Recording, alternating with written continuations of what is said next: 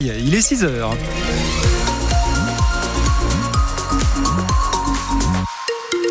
L'info du 6-9, Anne Chauvet. Et avec un temps plutôt nuageux aujourd'hui. Ouais, même quelques averses imprévues sur le nord de nos deux départements cet après-midi. Et puis toujours de la douceur à 11 à 13 degrés pour les maximales en pleine. Vous êtes au volant à cette heure-ci, trafic fluide, aucune perturbation n'est à signaler pour l'heure en pays de Savoie.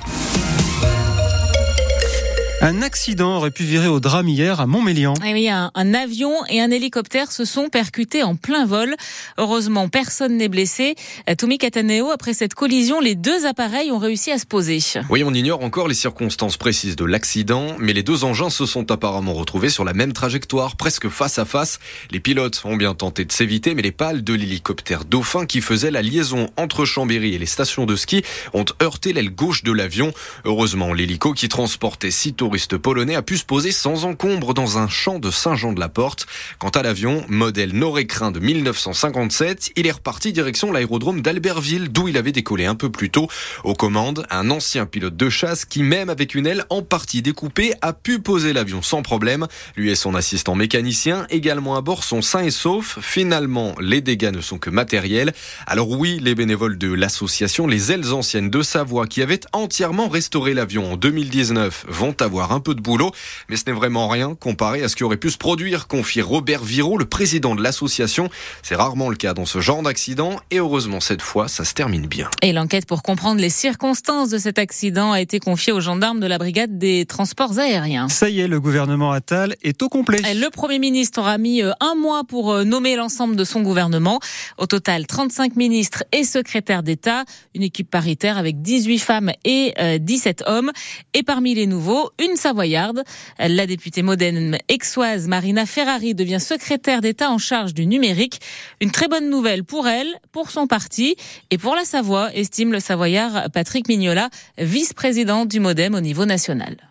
Je suis très heureux. Si elle devient ministre aujourd'hui, c'est parce que en moins d'un an, elle est sortie de l'anonymat à l'Assemblée nationale sur tous les travaux qu'elle avait faits sur les finances publiques et sur le budget. C'est pour ça qu'elle a été repérée par le ministère de l'économie et des finances, auquel elle sera rattachée comme secrétaire d'État au numérique. Et la Savoie, c'est aussi une terre de tech, d'investisseurs, d'entrepreneurs. Et Marina les représentera désormais au plus haut niveau de l'État. Je pense que sur les grands dossiers savoyards, et le principal est le Lyon-Turin, le fait d'avoir une Savoyarde au gouvernement va forcément nous permettre de travailler différemment à l'échelon de l'Union européenne, à l'échelon des relations franco-italiennes, et forcément avec plus d'autorité, plus de compréhension, et espérons le plus de financement pour que nos territoires puissent continuer à avancer.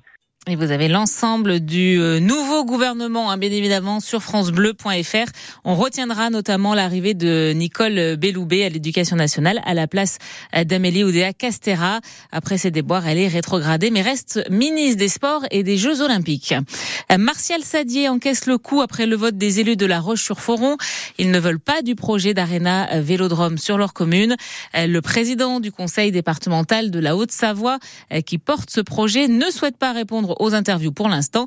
Mais dans un communiqué publié hier, il dit regretter cette décision. Euh, selon lui, c'est bien dommage pour euh, la jeunesse, le monde culturel et sportif du département. Euh, mais Martial Sadier ne dit rien de plus sur l'avenir de ce projet ni sur les mondiaux de cyclisme 2027 en Haute-Savoie qui devaient utiliser le futur vélodrome. France Bleu Pays de Savoie, il est 6h03. Les dernières heures de calme avant l'arrivée des premiers vacanciers en station. Et eh oui, c'est le coup d'envoi des vacances scolaires d'hiver. C'est l'île de France et l'Occitanie qui ouvre le bal. Ce sera chargé dès ce soir sur l'A43 euh, dans le sens Lyon-Chambéry entre 18h et 20h. Et puis demain, la journée est classée rouge dans le sens des montées en station. Et dans l'autre sens, il y aura également des bouchons. Là, les difficultés sont prévues entre 9h et 13h avec un pic à 11h. Et j'imagine, je me lance, mais je ne sais pas. Vous, me dites oui de la tête. France Bleu sera à vos côtés. Ouais, dès demain, samedi, donc à partir de 9h, même 8h, avec Christophe Garnier qui va veiller sur nos routes.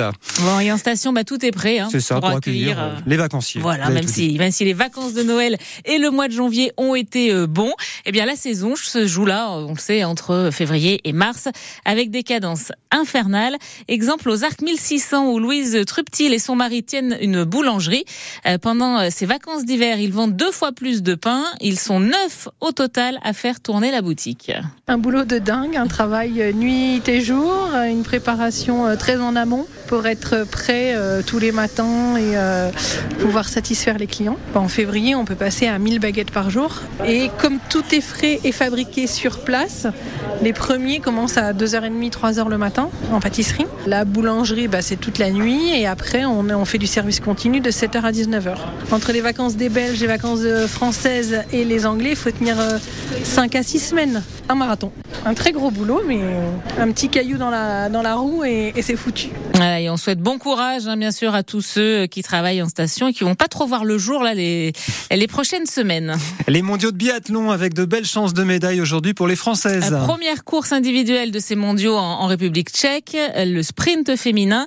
Et Julien Laurent, au vu des performances des, des Bleus, bah, elles sont trois à pouvoir prétendre au podium pour l'actuel deuxième mondial, Justine Brezas-Boucher, c'est déjà quatre victoires plus deux podiums en individuel avant donc les débuts dorés de mercredi en relais mixte. Ah, je pense que c'est une dynamique qui, qui enfin voilà, ça donne un, un, coup de pied dans le wagon et il a pris de la vitesse et j'espère que ça va continuer. Comme lors des mondiaux 2016 par exemple, qui avait vu les Bleus du biathlon établir leur record de 11 médailles après leur entame victorieuse déjà en relais mixte. Ça avait été une belle, une belle quinzaine, c'est vrai.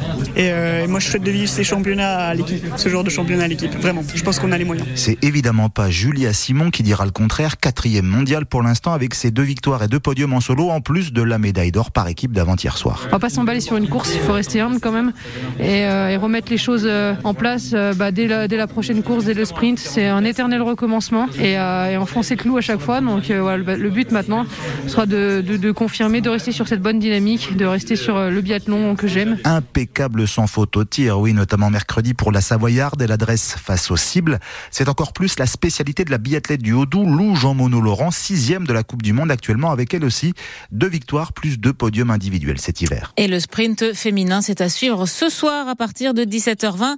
Et on suivra nous aussi, bien sûr, hein, Léo, Léo Savoyard, Sophie Chauveau et Jeanne Richard.